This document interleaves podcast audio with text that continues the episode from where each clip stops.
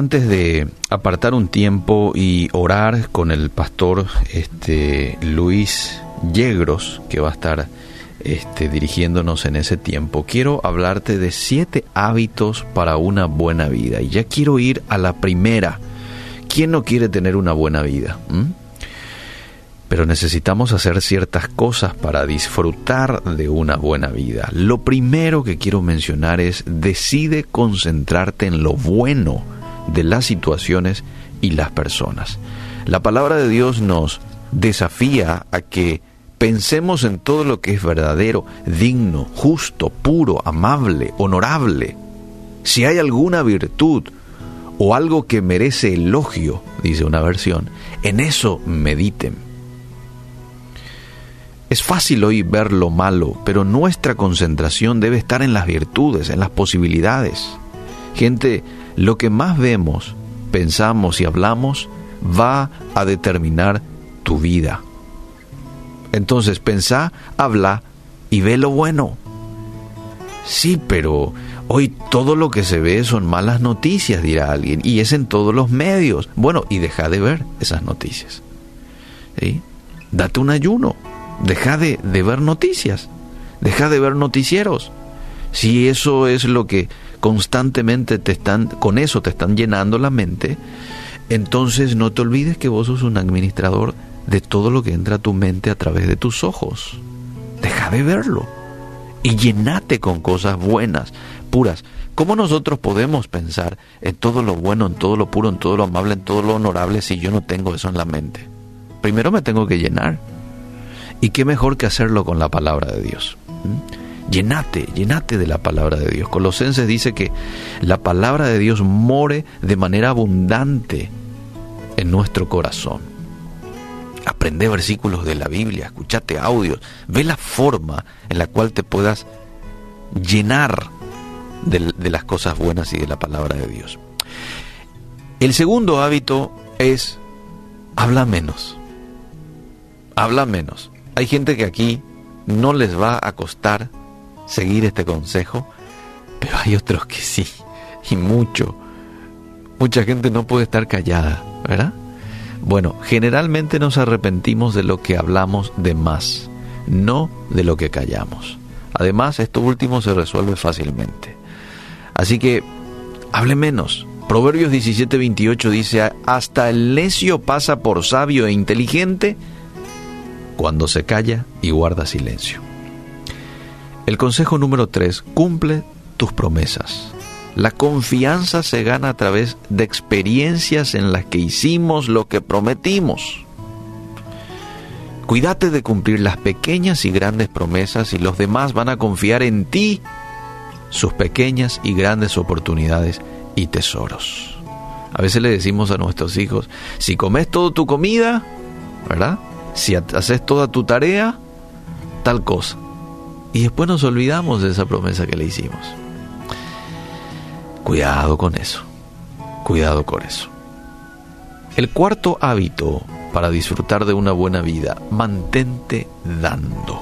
Esta vida es una es un proceso de siembra y lo que nosotros sembramos es lo que más adelante vamos a, a cosechar. Quien vive dando vive recibiendo, ¿sí o no?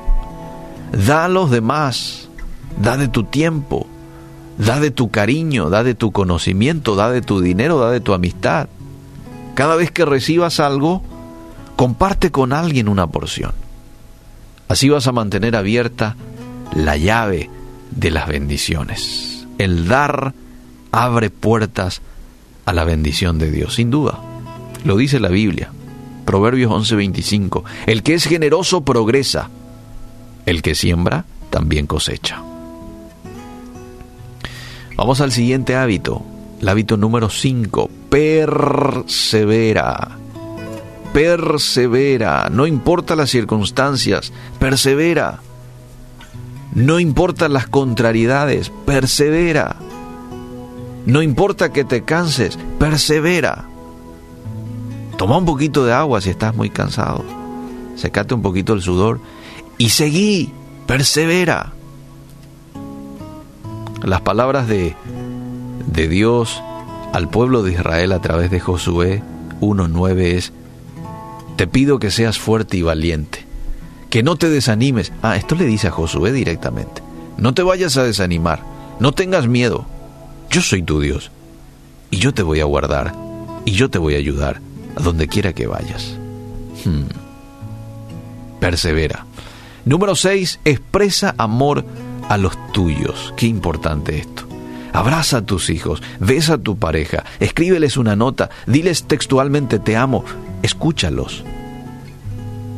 Nadie nos enamoramos de lo que otro siente por nosotros, sino de cómo expresa lo que siente. ¿Mm? Expresa amor a los tuyos. Y por último, no permitas que pase un día sin hablar con Dios. Nadie te ama más, nadie te perdona más, nadie te da tantas oportunidades. Nadie está dispuesto a escucharte siempre, nadie ha dado su vida por ti. Solo Cristo.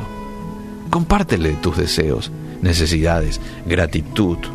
Disfruta de una estrecha relación, íntima comunión todos los días con el Espíritu Santo.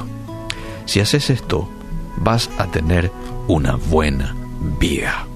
Te lo puedo asegurar. Vamos a terminar este tiempo con una palabra de oración.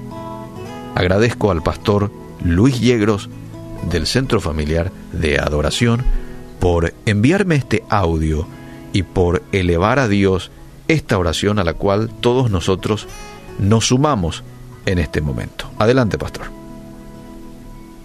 Buenos días, Eliseo. Me uno a tu oración y a la oración de toda la audiencia y clamamos por nuestro querido Paraguay. Padre Celestial, nos ponemos de acuerdo y oramos por esta tierra que tanto amamos. Sabemos que tienes el control absoluto de todas las cosas y sabes lo que haces. Y nosotros oramos e intercedemos por Paraguay. Clamamos, Señor, por tu visitación en todo el territorio paraguayo, de norte a sur, de este a oeste. Bendice, Señor, nuestra tierra, bendice el campo, bendice las ciudades, bendice las familias de esta tierra. Oramos por nuestras autoridades, Señor, que el temor tuyo esté en sus corazones para gobernar nuestra tierra. Oramos, Señor, por cada persona y aún aquellas personas que se están conectando ahora y escuchando este tiempo. Oramos por aquellos que están padeciendo alguna enfermedad o familiar que están esperando algún resultado de sus familias en los hospitales.